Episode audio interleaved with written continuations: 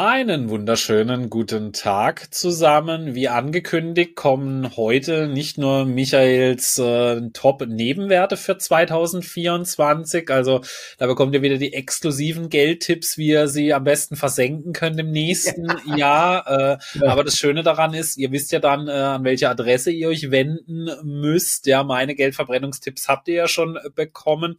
Aber wir möchten auch noch mal ein kleines bisschen äh, so unsere Tops und Flops dieses Jahr Jahr Revue passieren lassen. Also was waren unsere besten Positionen im Depot, welches die schlechtesten, weil das kann natürlich auch immer ganz interessant sein und da kann man ja noch kurz ein Statement dazu sagen, ob man glaubt, dass es nächstes Jahr ähnlich aussehen wird. Also bei mir werdet ihr es auf jeden Fall erfahren, denn meine größten mhm. Verlierer sehe ich tatsächlich relativ weit vorne im nächsten Jahr.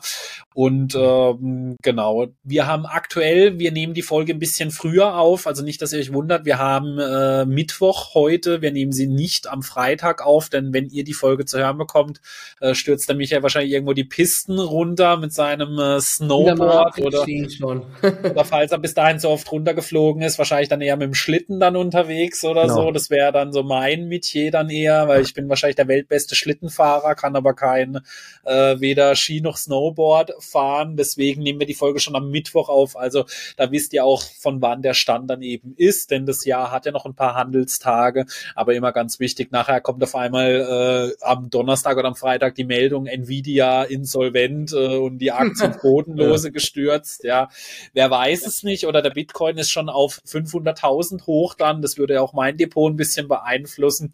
Nur, dass ihr das mal wisst. Genau.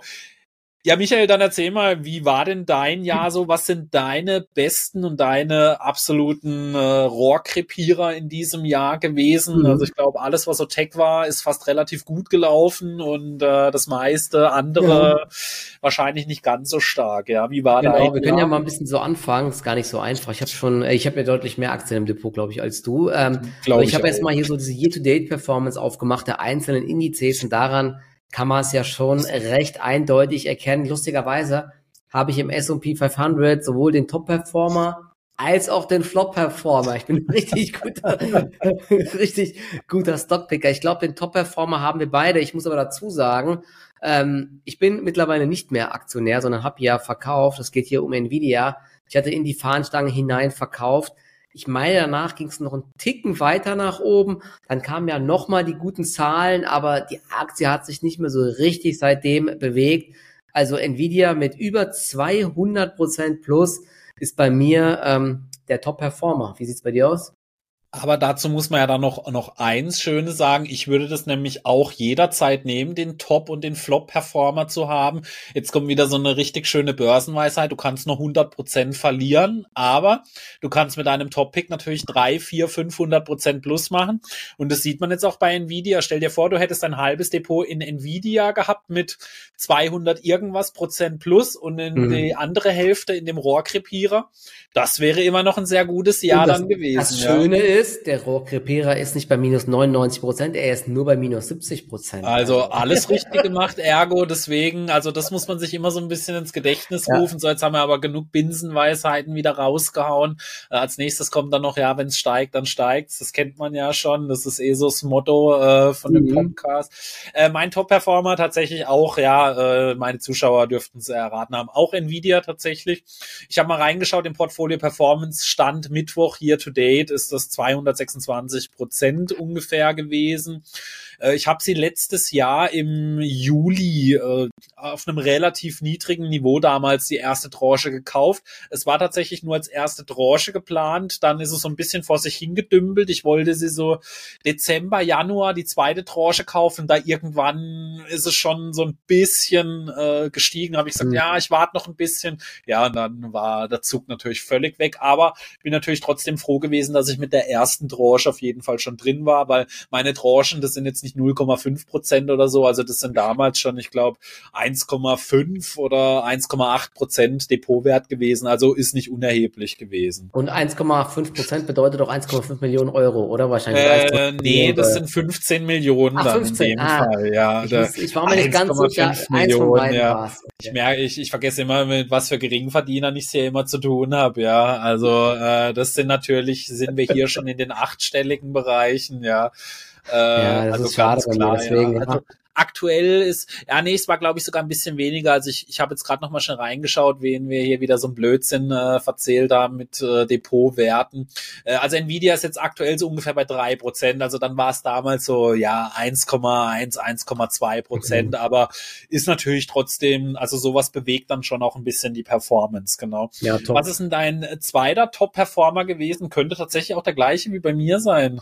Ich äh, guck gerade noch mal rein. Ich gucke, muss mal gerade alle Indizes hier durchswitchen. Also höchstwahrscheinlich sind immer die Best Performer entweder aus dem Nasdaq oder aus dem S&P 500 und ja, ey, wie krass. Ich habe ich sehe gerade, ich habe sogar die Top 3 Performer aus dem Nasdaq bei mir alle im Depot. Also Platz 2 Meta mit 170 Prozent. Ich denke aber, das sind halt immer die Dollar-Prozente. Also in Euro kann es immer ein Ticken anders sein. Mhm. Und Platz 3 CrowdStrike. Die hatte ich sogar letztes Jahr äh, guterweise nachgekauft als wir hatten es in der letzten Folge besprochen, als Weltuntergang war, ähm, hatte ich dort mal bei Cybersecurity auch nochmal reingegriffen. 170 Prozent bei Meta, 134 Prozent bei CrowdStrike und CrowdStrike läuft ja zuletzt auch weiter äh, ohne Ende. Das sind auf jeden Fall meine Plätze zwei und drei. Ja, also dann hatte ich recht. Meta ist bei mir auch tatsächlich Platz 281 Prozent. Ich weiß nicht, ich habe mal vor ein paar Wochen, Monaten reingeschaut gehabt und habe gedacht, ja, Meta dürfte jetzt so wieder ganz positiv bei mir aussehen. Also ich habe sie ja, mal, ich habe Meta bei mir per Sparplan ins Depot reingeholt oh. und habe den relativ auf einem höchsten Niveau angefangen und dann aber eben durch diese ganze Schwächephase mit eingesammelt. Habe dann gedacht, so ja, so vielleicht 10, 15 Prozent dürfte das jetzt wieder ein Plus sein und gucke ins Depot rein, stand standen halt plus 80 Prozent. Ja, dann habe ich auch gedacht, ähm, okay, ja. Also Year to Date steht jetzt bei mir äh, in Portfolio Performance 180 Prozent, 181 um genau zu sein. Und meine drittbeste Position ist tatsächlich fast wie deine CrowdStrike, ein kleines bisschen noch besser gelaufen. Bitcoin mit 146 äh, oh. Prozent äh, dann drinnen. Danach kommen dann so die üblichen Verdächtigen Amazon, da sind wir so bei 75 Prozent ungefähr, Microsoft 56, Apple über 50 50, Alphabet 50, also alles sehr gut gelaufen, genau. Ja. Dann also interessant, wir können ja mal durch. Palo Alto Networks hast du nicht, ne? Weil wir können ja mal kurz nee. die Top 10 durchgehen. Ah, das ist nee. Platz 4, die habe ich leider nicht. AMD hat jetzt auch die letzten Tage nochmal richtig zugelegt. Platz 5 habe ich leider auch nicht. Über 100 Prozent. Tesla habe ich auch nicht. 94 Prozent. Mercado Libre habe ich immer mal getradet. 90 ähm, Prozent ja. plus. Jetzt bin ich wieder bei Platz 8 oder Platz 10 dabei. Adobe 85 Prozent. Zscaler 83 Prozent, die habe ich auch ähm, beide im Langfristdepot. Und lustigerweise, ich sehe gerade PDD, China-Aktie 75 Prozent. Ja, das ist ja vor allen Dingen auch den letzten Wochen geschuldet. Die ja. äh, lief auch richtig gut. Ja, und dann äh, noch so die besten Aktien, die nicht aus dem Tech-Sektor gekommen sind. Ja, ihr wisst, ich habe nicht so viele bei mir im Depot. Also das sind tatsächlich meine Käufe auch in diesem Jahr gewesen. Das ist einmal Engine, ist schon relativ gut gestartet. Da reden wir so von plus 18 Prozent und die United Health Group, da bin ich bei 437 Euro ungefähr dieses Jahr eingestiegen. Hm. Die sind jetzt auch schon so auf die 500 zugelaufen, haben sie auch schon durchstoßen. Äh, da reden wir so ungefähr von 17 15 Prozent aktuell. Also das sind so meine Best-Performances aus dem Nicht-Tech-Sektor. Äh, jetzt kommen wir aber mal zu dem, worauf die Zuschauer eher warten. Äh, die wollen sich ja ein bisschen. Ich kann noch ganz kurz mal meine, weil ja. ich habe gerade mal geschaut. Ich habe ja auch, ich habe ja noch ein paar äh, auch äh, deutsche Werte aus dem DAX, MDAX, TechDAX oder aus Stimmt, Europa. Auch interessant. Ja, ganz ja, kurz nochmal. Ähm, Beste? Schauen. Ähm, also bei mir echt auch gut gelaufen ist SAP, gell? 52 Ja, die hatten ein sehr gutes Jahr, ja, das stimmt. Und, und man glaubt es nicht, man glaubt es, trinkst du da etwa Gönnergy? Ist das dieses hm. Gönnergy? Und wie ja, ist natürlich. das?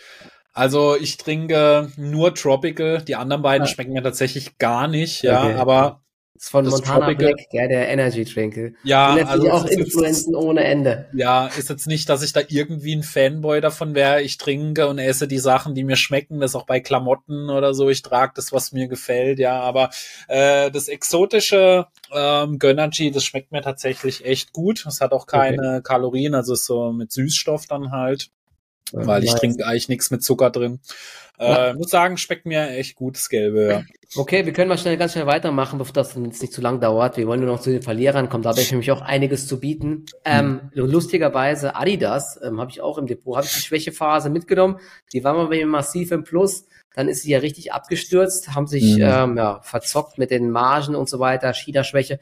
Dieses Jahr 51 Prozent im Plus, also richtig gut gelaufen. Und dann ansonsten solche, ich sag mal, langweiligen Aktien wie E.ON habe ich ne, äh, schon Ewigkeit im Depot, finde ich mittlerweile echt auch wieder spannend. 33 Prozent, DHL oder Deutsche Post 31 Prozent und auch eine Munich Re, das ist ja meine größte Position im Langfristdepot, 30 Prozent zugelegt dieses Jahr auch. Also das ja, ist ähm, richtig stark und wie gesagt, mit, mit, der Performance im DAX kann man auch echt hoch zufrieden sein, muss ich. Also es ist ja. echt sehr, sehr stark, muss man sagen. Ich gucke gerade nochmal, ob irgendwas noch sonst dabei war im Tech-DAX. Morphosis, 170 Prozent bin ich nicht dabei. Die ist zuletzt ja die letzten Tage wieder irre gut gelaufen. Ja, ja, ja. ja genau. Nee, das war so das ähm, Grobe äh, an den Gewinnern bei mir und da bin ich echt zufrieden, muss ich sagen. Also insgesamt Top-Jahr. Ja, dann kommen wir doch jetzt mal zu dem, worauf die Zuschauer eher warten, dass sie sich drüber lustig machen können, so über unsere Rohrkrepierer. Äh, ich muss tatsächlich sagen, bei mir gab es dieses Jahr nicht viele im Na Depot. Klar, Logo. Mm, ja, ist zum Glück alles nachsehbar. Aber ich sage auch an der Stelle, ihr wisst, ich hatte ein sehr schweres Jahr 2022. Äh, ich glaube, ich war bei minus 35 Prozent. Ich habe jetzt gerade auch nochmal geschaut, auf zwei Jahre Sicht ist mein Depot sogar noch ein bisschen im Minus, obwohl ich jetzt in diesem mhm. Jahr 45 Prozent plus hatte. Aber da seht ihr eben auch, wie wichtig es ist, der Strategie einfach treu zu bleiben. Denn letztes Jahr bin ich halt richtig unter die Räder gekommen als tech-lastiger Anleger.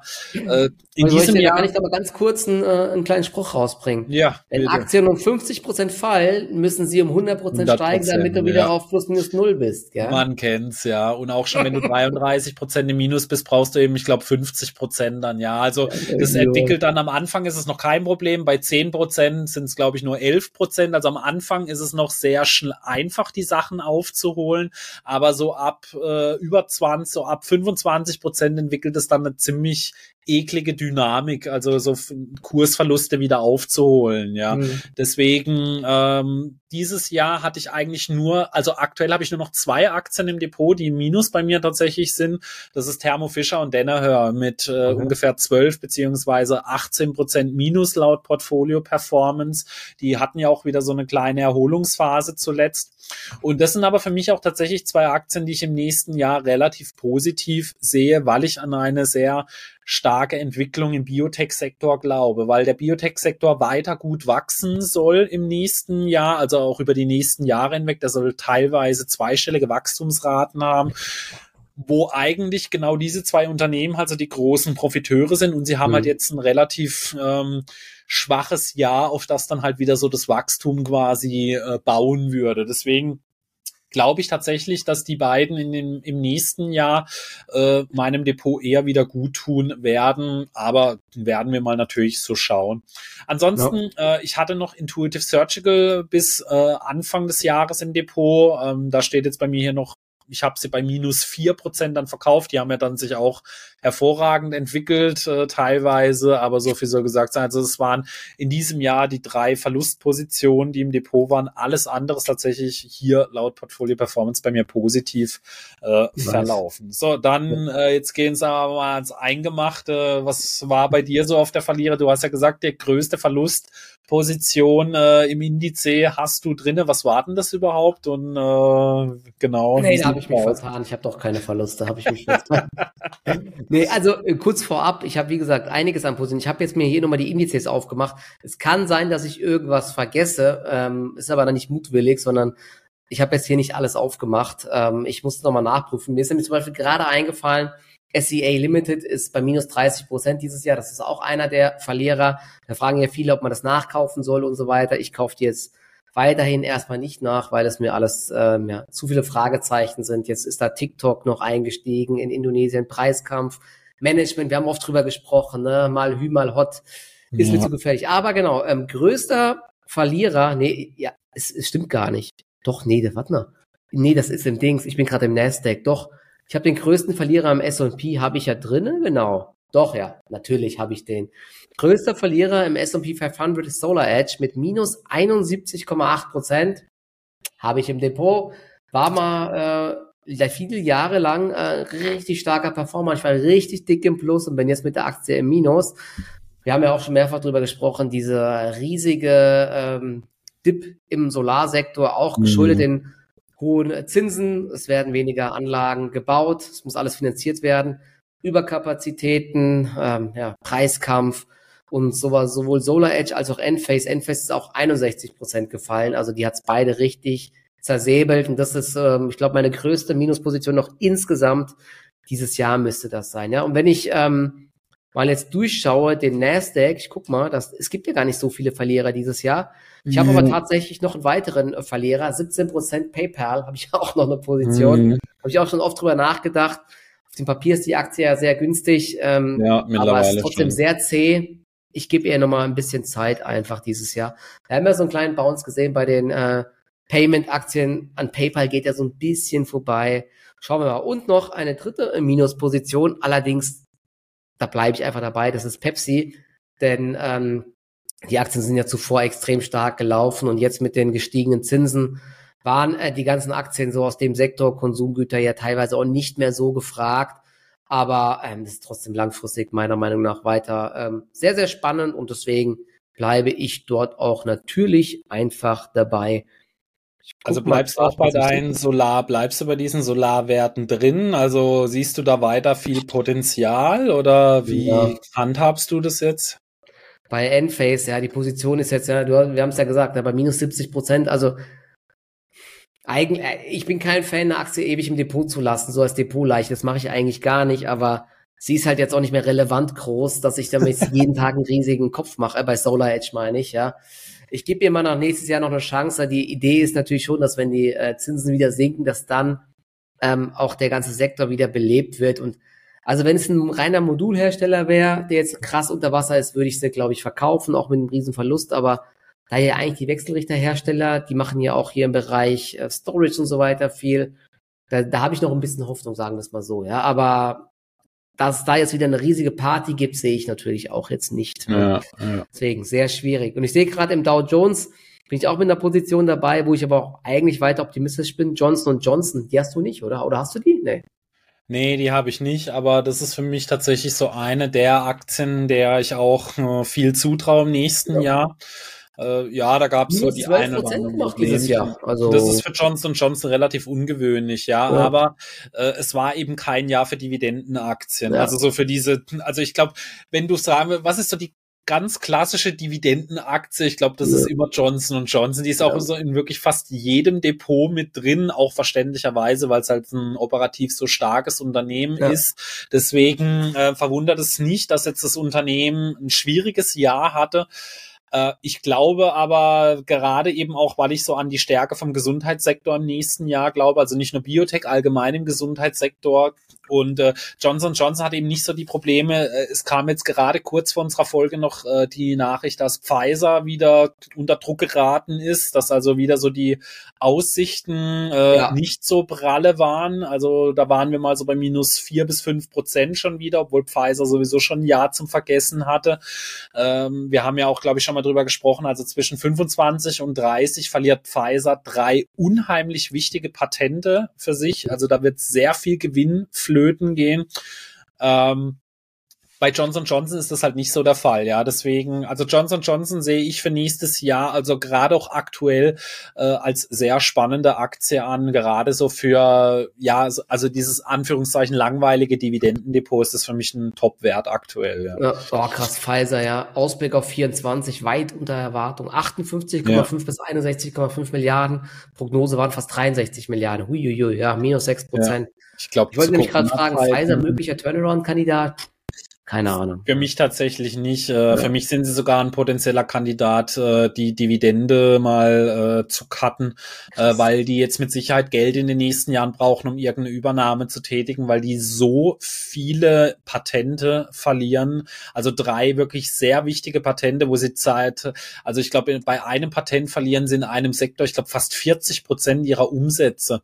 Was? Und äh, das Interessante ist auch bei dem Fall, wenn diese Medikamente kurz vor Patentverlust bewusst sind, dann gibt's die ja schon lange im Portfolio. Mhm. Und das bedeutet dann auch in der Regel, dass es sehr margenstark ist. Also das ist dann oft so, wenn so ein Medikament zum Beispiel 20 Prozent deines Umsatzes in deinem Sektor ausmacht, ist es aber oft der Fall, dass es für 30, 40 oder 50 Prozent deiner Gewinne in diesem Sektor verantwortlich ist. Deswegen hm, ja. sehr, sehr schwierige Zeiten, die auf Pfizer zukommen. Und ich rechne da eigentlich damit, dass in den nächsten ein, zwei Jahren da irgendwie eine große Übernahme kommen wird, weil es macht aktuell nicht den Anschein, als hätten sie so diesen absoluten Verkaufsschlager mal so äh, im Portfolio, der demnächst rauskommen könnte. Ja. Vielleicht kaufen sie ihren Partner BioNTech, wer weiß.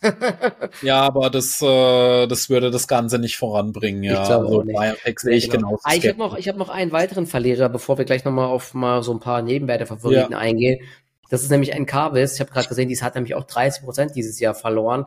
Damit steht sie, glaube ich, eigentlich sogar noch fast ganz gut da bei den ganzen grünen Aktien. Da hat es viele Aktien noch deutlich stärker zerrissen. Ähm, vor allen Dingen der Wasserstoffsektor hat den hat's ja richtig zersäbelt. Aber äh, eben auch diese ganzen Turbinenhersteller, Ørsted und Co., ja. Aber jetzt eben auch eine Encarvis, da haben wir ähm, ordentliche Verluste dieses Jahr gesehen. Aber ich bin mit der Aktie trotzdem, ich glaube, 200 Prozent im Plus oder so. Also bin damit, die lief die letzten Jahre sehr gut, muss man sagen. Also noch zwei Millionen im Plus dann, okay. Dann ja, es, ich, ich habe immer die Dividende nicht reinvestiert, deswegen sind es, glaube ich, nur 1,8 Millionen ah, okay, oder so. Ja, das ich werde von der Dividende halt meistens immer Autos gekauft und so, die stehen hier vorne alle. Ja, das sind halt die typischen Anfängerfehler, aber auch das wirst du noch in dem Podcast lernen, dass man diese Dividenden reinvestiert, auch wenn es jetzt nur 100.000 oder so sind, aber äh, auch das muss reinvestiert werden.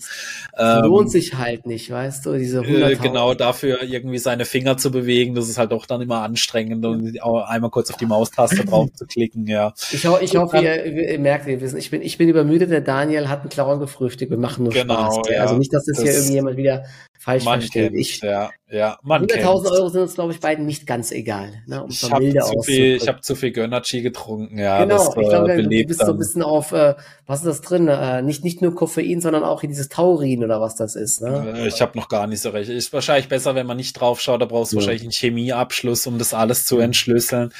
Ähm, genau. Okay. So, dann würde ich jetzt aber sagen, dann springen wir doch mal äh, in deine Top Picks rein. Natürlich hoffen wir, dass die dann auch Ende des Jahres an der oberen Stelle äh, ihrer Indizes stehen und nicht an der unteren Stelle. Äh, dann hau mal raus, welche Aktien sollte ich mir jetzt anschauen aus dem Nebenwertesektor für 2024? Ja, also kurz nochmal vorab, ne, das ist sowieso keine Kauf, äh, Kaufempfehlung. So, ihr müsst ja mal selbst und vor allen Dingen bei Nebenwerten und vor allen Dingen, wenn man halt im Dezember des Jahres irgendwas erzählt, was nächstes Jahr passiert, da kann so viel passieren, man kann halt auch einfach komplett daneben liegen, ja, weil der Nachrichtenflow, die Stimmung, das gibt so viele äh, Unbekannte. Aber wir machen es ja trotzdem wieder Spaß, um so ein paar Unternehmen mal ähm, zu präsentieren. Genau, die erste Aktie, die ich jetzt äh, mitgebracht hat, kennt vielleicht nicht jeder. Ähm, auch Bereich erneuerbare Energien, vielleicht war das auch ein Grund, wieso die Aktie abgestraft wurde, aber vor allen Dingen auch, weil man im Bereich der Ladesäulen aktiv ist und das Geschäft ist auch dieses Jahr richtig eingebrochen. Alfen ist das Unternehmen, ein niederländisches äh, ja, Unternehmen. Die haben drei Sparten. Zum einen die Ladesäulen, die sind richtig eingebrochen dieses Jahr, aber auch Stromnetze, intelligente Netze und ein Speichergeschäft. Das ist echt spannend. Das war früher immer mit Abstand das kleinste aber das könnte echt so die Perle mittlerweile äh, werden, denn das wächst extrem stark. Ich habe mal jetzt die letzten Zahlen mitgebracht. Also und Alfen ist nicht ganz klein. Sie haben jetzt so zuletzt ihre Prognose nochmal bestätigt. 490 bis 520 Millionen Umsatz. Ähm, ich glaube, du hast das die Aktie auch im Blick. Sie haben so ein bisschen Probleme äh, mit der Marge gehabt. Ja. Es war auch wieder Lieferkettenprobleme, Pipapo, hohe Lagerbestände bei den Ladesäulen, das war alles so ein bisschen das Problem, aber im Q3 ist man um 11 Prozent gewachsen und das, obwohl der Bereich Ladesäulen so stark zurückgegangen ist. Ich gehe jetzt nochmal kurz in die Zahlen rein und ähm, schau mal kurz rein, genau. Also der, der Bereich der Ladesäulen hat jetzt noch 35 Millionen Umsatz gemacht, 51 Prozent Rückgang, also das ist echt übel gewesen dieses Jahr, aber man sagt, man rechnet 2024 wieder mit Wachstum, also das könnte so ein bisschen Rückenwind geben. Was vor allen Dingen spannend ist, sind die Bereiche dieser Smart Grids, also die intelligenten Stromnetze. 41 Prozent gewachsen auf 35,5 Millionen, also ist sogar jetzt ein Ticken größer wie die Ladesäulen. Und die Perle ähm, Energy Storage Systems, also so äh, Energiespeicher. Ich glaube, das sind teilweise mobile Energiespeicher, aber auch solche großen Blöcke, die man irgendwo dann äh, hinstellt.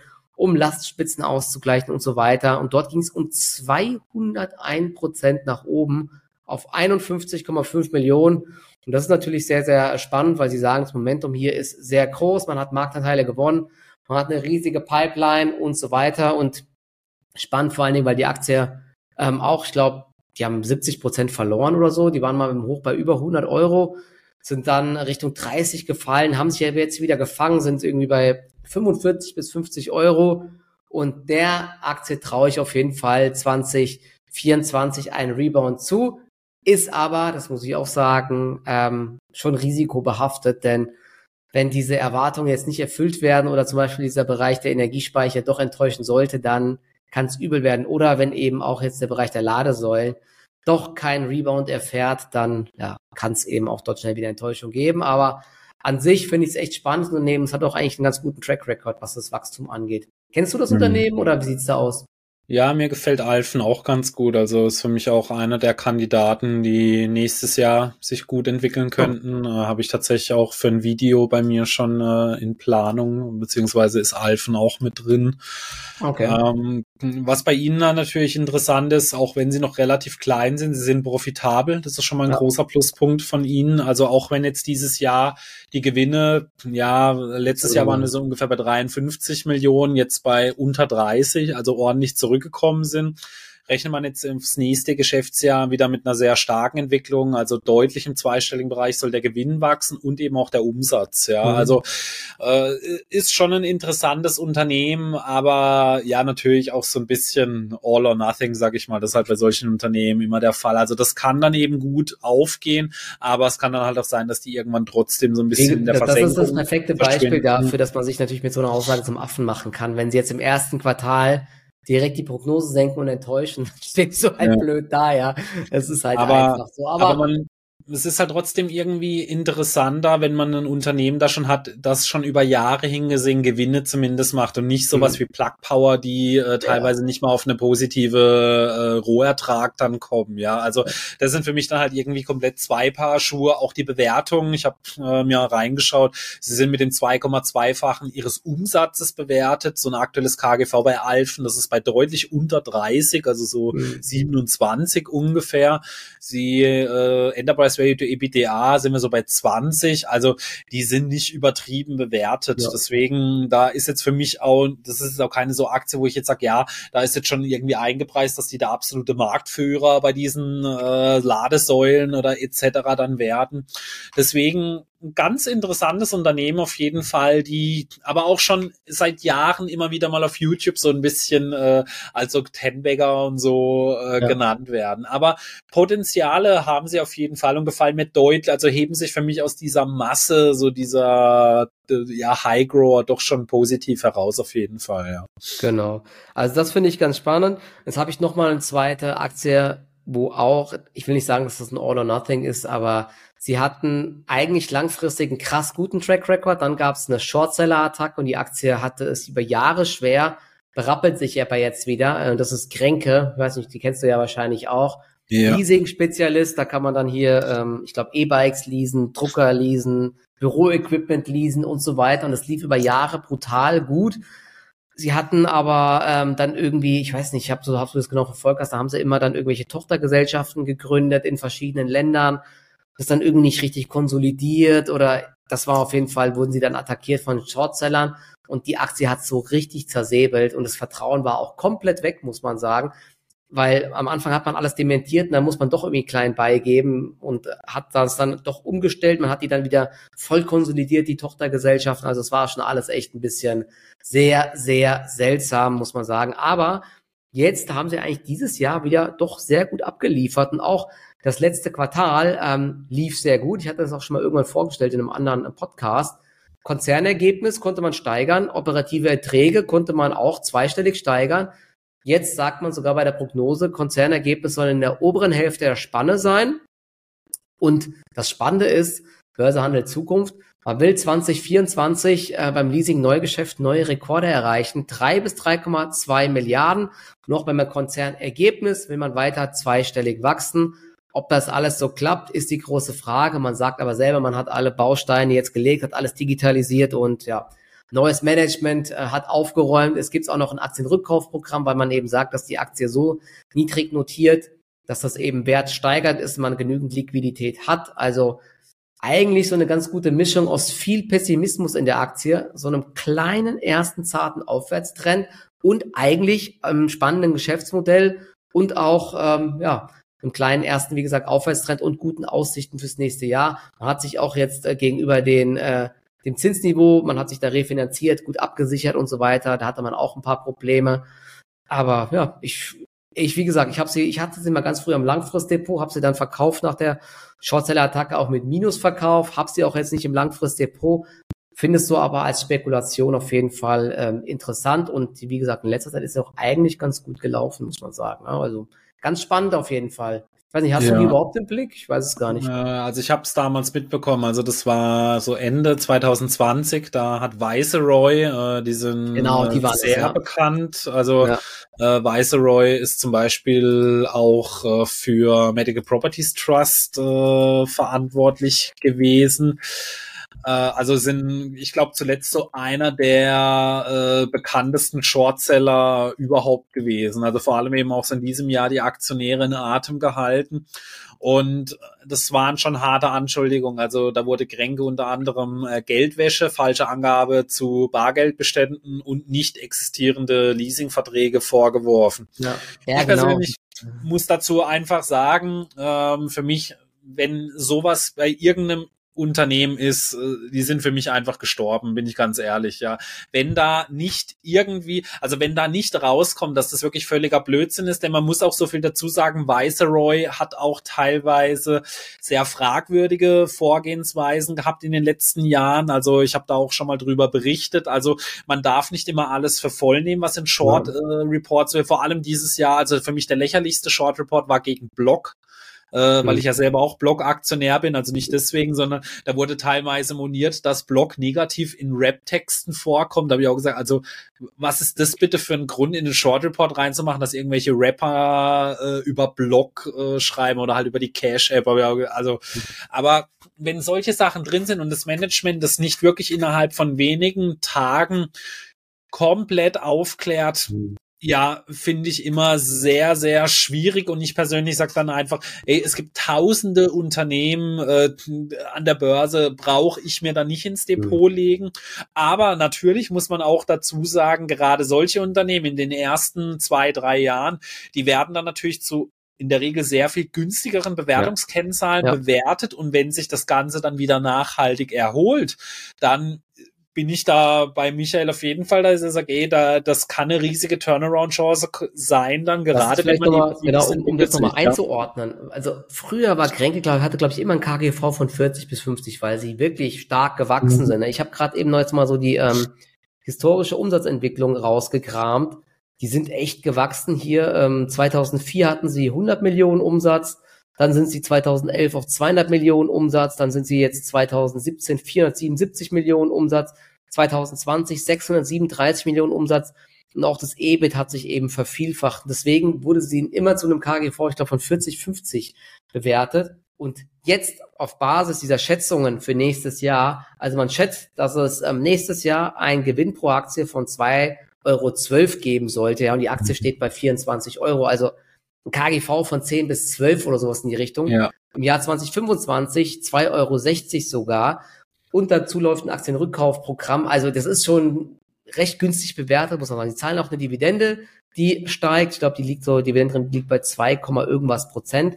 Also das ist schon äh, recht günstig, aber man sieht eben trotzdem wieder, wenn Vertrauen weg ist, ja. dann hilft das erstmal alles nichts. Ja, die Bewertungen bleiben sehr lange sehr niedrig. Ob die sich überhaupt jemals wieder erholt, die Bewertung, keine Ahnung. Weil man muss auch dazu sagen, ich habe mir das jetzt auch gerade nochmal angeschaut, also die Anschuldigungen scheinen richtig gewesen zu sein, denn es gab unter anderem Nachbesserungen in der Bilanz bei Kränke. Ja. Sie mussten ihren Geschäftsbericht 2019 zurückziehen. Das ist schon was Gravierendes, also das mhm. machst du nicht einfach mal so.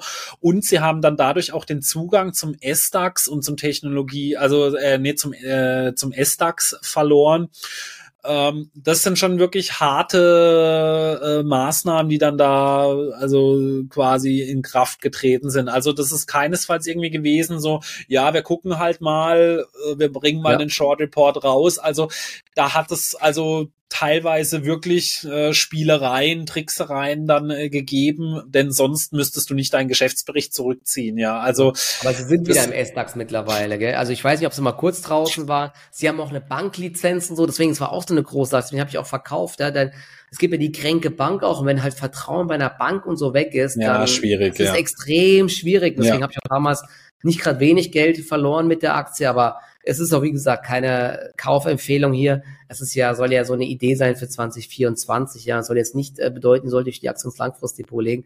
Man kann sie mal beobachten. Genau, es waren viele Sachen, haben, glaube ich, gestimmt. Ja. Ob jetzt diese Anschuldigungen, dass da viel Leasingverträge gefaked waren, das weiß ich gar nicht, weil die haben irgendwie gesagt, da wurden Drucker waren der Bilanz und solche Sachen, die irgendwie viel zu teuer waren. Es hat alles keinen Sinn ergeben und so. Und ich glaube, der Großteil der Anschuldigungen waren eben über diese Tochtergesellschaften, ne, die man dann irgendwie mhm. immer nebenbei hat laufen lassen irgendwie und die Verluste sind dort geblieben, irgendwie so. Ich weiß es alles gar nicht mehr. Ja, schon länger dann muss her. man einfach hoffen, dass es da jetzt auch so eine große Bereinigung dann einfach auch so intern gegeben hat. Genau. Äh, denn solche Unternehmen werden dann natürlich äh, doppelt und dreifach dann weiter äh, genau. geprüft. Genau. Davon darf man auf jeden Fall ausgehen, genau. Genau.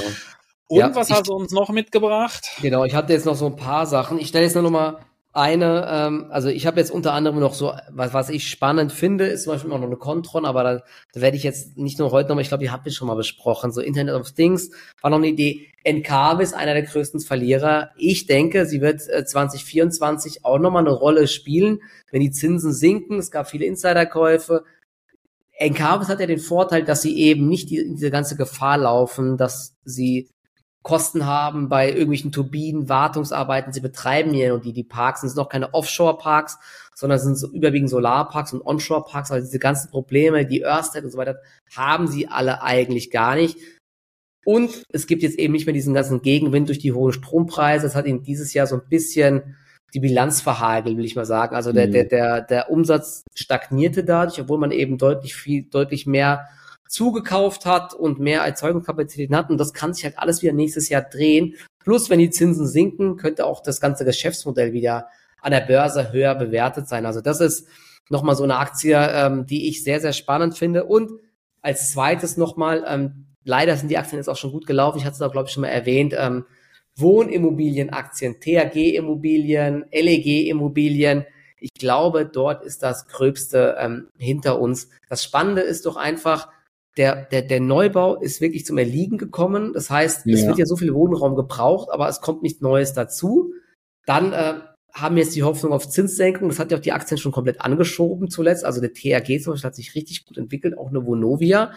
Aber ich glaube, vielleicht gibt es einen kleinen Rücksetzer und das ist dann eine Chance, nochmal hier vielleicht auf eine größere Bewegung zu setzen. Denn äh, wenn die Zinsen in der EU von der EZB sinken, dann äh, wird Wohnimmobilien wieder, glaube ich, höher bewertet werden. Denn zum einen wollen sie die äh, Mieten deutlich steigern, alle Konzerne. Die äh, Finanzierungsbedingungen werden dann wahrscheinlich auch wieder besser. Die äh, Gefahr, dass die Immobilienpreise immer weiter sinken, dass da Abschreibungen gibt, die wird sich vielleicht auch sogar wieder drehen, dass die Immobilien wieder teurer werden, weil eben die Nachfrage doch hoch ist, wenn Zinsen sinken und kein Neubau kommt. Ja, also ihr seht, da gibt's eigentlich jetzt viele, viele Faktoren, wo der Pendel erst dieses Jahr in die falsche Richtung gekommen ist und jetzt eben wieder zurückschwingt. Das ist so ähm, auch noch eine Idee, aber ich habe, wie gesagt, aktuell auch keine der Aktien jetzt gerade im Depot. Leider muss man sagen. Ich hatte das eigentlich mal ganz gut ähm, antizipiert, aber habe dann zu früh in die Bewegung hinein verkauft. Ich kann mir vorstellen, wenn der Gesamtmarkt nochmal so einen kleinen Rücksetzer macht, dass dann natürlich auch die Aktien zurückkommen und dann werde ich versuchen, dort nochmal einen Fuß in die Tür zu setzen bei TAG. Es gibt auch LEG Immobilien, genau, Vonovia.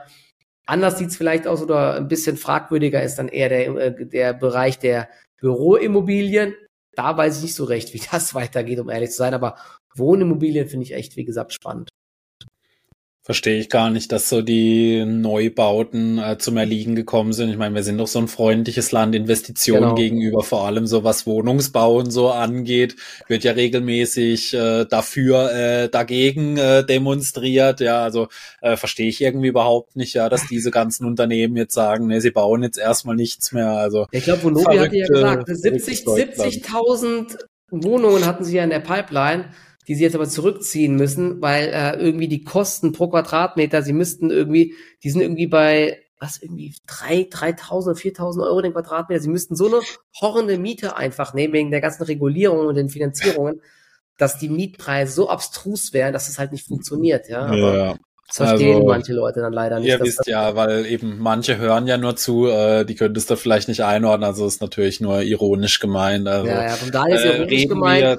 Und äh, reden wir ja reden wir ja immer drüber. Also äh, es wird demonstriert vor allem gegen die Wohnungskonzerne und dann eben jetzt äh, ist es halt sehr unfreundlich gerade, was auch so äh, Neubauten angeht. Ja, wer ja. soll jetzt die Wohnung bauen? Also sehr schwieriges Thema auf jeden genau. Fall. Aber ich weiß auch, ich brauche unseren Zuschauern das eigentlich nicht erzählen. Also gerade die, die sich halt viel auch mit Wirtschaft und so beschäftigen, die wissen natürlich dann, was das für Konsequenzen dann halt schon mhm. relativ kurzfristig hat und das bekommen wir jetzt dann halt schon zu spüren dann, ja. Also man kann froh sein, glaube ich, wenn man aktuell nicht auf Wohnungssuche ist. Also vor kurzem haben wir einen absurden Beitrag gesehen, wo sich mehrere tausend auf eine normale Wohnung beworben ja. haben, ja. Und äh, da ja. wurde zum Beispiel auch gesagt, diejenigen, die zu viel verdienen, haben sie gleich mal aussortiert. Also alle mit, ich glaube, einem Nettoeinkommen von, ich glaube, über über 5000 Euro was, wurden direkt aussortiert, weil es halt eher eine äh, Wohnung für äh, kleinere war. Also ich war, ich weiß auch nicht mehr genau jetzt, wie hoch die Mieten waren oder so. also das war absurd. Die Leute sind draußen, also ich glaube, äh, mehrere hundert Meter angestanden, um sich die Wohnung anzuschauen. also, ja, äh, ist traurig, ja. Also dass das ja. halt mittlerweile, ja, muss man echt froh sein, wenn man so Leute seine halt nicht äh, so wie der, wie, die, wie der Markt funktioniert mit Angebot und Nachfrage und so weiter. Gell? ja, halt doch, unsere Politik weiß es doch eigentlich ganz gut, ja. Vor allem so die Richtung Grün und so, die wissen doch immer, was das Beste für uns ist, ja. Aber äh, wie gesagt, wir sind ja kein Story. Nee, das waren auf jeden Fall so ähm, spannende Werte. Ja. Könnte ich gerne mal auf die Wortlist setzen, sind keine Kaufempfehlungen. Gerne mal beobachten und in einem Jahr kommentieren, wie dumm die Ideen waren oder wie gut die Ideen waren. Schauen wir mal, weil ich glaube auch, dass es aktuell eigentlich so die Zeit ist, um sich genau Nebenwerte anzuschauen. Ja, man muss sich natürlich überlegen, möchte ich es mit einem Einzelwert machen oder vielleicht auch mal so einen S&P 600 zum Beispiel anschauen oder so einen Russell 2000. Der Russell, das, genau, ja. das wollte ich gerade sagen. Der Russell ist richtig gut angesprungen jetzt zuletzt. Ja, ne? Also der war ja lange Zeit im Siechtum. Ich bin echt mal gespannt, ne? Vielleicht wird ja, das sogar nochmal eine ganz große Das wäre natürlich auch gerade so für diejenigen unter euch, die sagen, ja, einzelnen Pick traue ich mir nicht zu, was vollkommen legitim ist, weil es ist eine ganz andere Art, in solche Titel zu investieren, weil da sehr viel Story, sehr viel mhm. Hoffnung auch immer mit dabei ist. Äh, das vielleicht aber halt mal so durch so einen Indiz. Ich habe vorher nämlich mal zufällig in den S&P 600 zum Beispiel geschaut. Also ich glaube, die größte Gewichtung hat da 0,6 Prozent. Also das sind halt wirklich so diese ganzen kleinen Buden dann, ja. Äh, zum Beispiel eine Elf Beauties da gerade, glaube ich, auf Platz 2 oder so, die auch so zuletzt immer wieder für Furore gesorgt hat, ja. Aber diese Unternehmen sind da halt alle sehr klein drin, aber auch von der Gewichtung sehr klein. Aber natürlich, wenn so der Nebenwertebereich so ein bisschen anspringt, könnten das auch interessante Alternativen für so Einzelinvests dann sein. Das nur mal noch so als äh, abschließende Worte dann mit rein. Aber ich bin sehr gespannt. Ich finde vor allem Alphen auch sehr interessant aktuell. Äh, also definitiv ein spannendes Unternehmen. Und äh, wir werden auf jeden Fall das Ganze mitverfolgen, wie sich das so entwickeln wird. Genau, nice. dann wie immer vielen Dank auf jeden Fall. Äh, wir wünschen euch ein schönes Wochenende und äh, hoffentlich schaltet ihr auch nächste Woche wieder fleißig ein. Dann genau. macht's gut. Danke euch. Bis bald. ciao. ciao, ciao.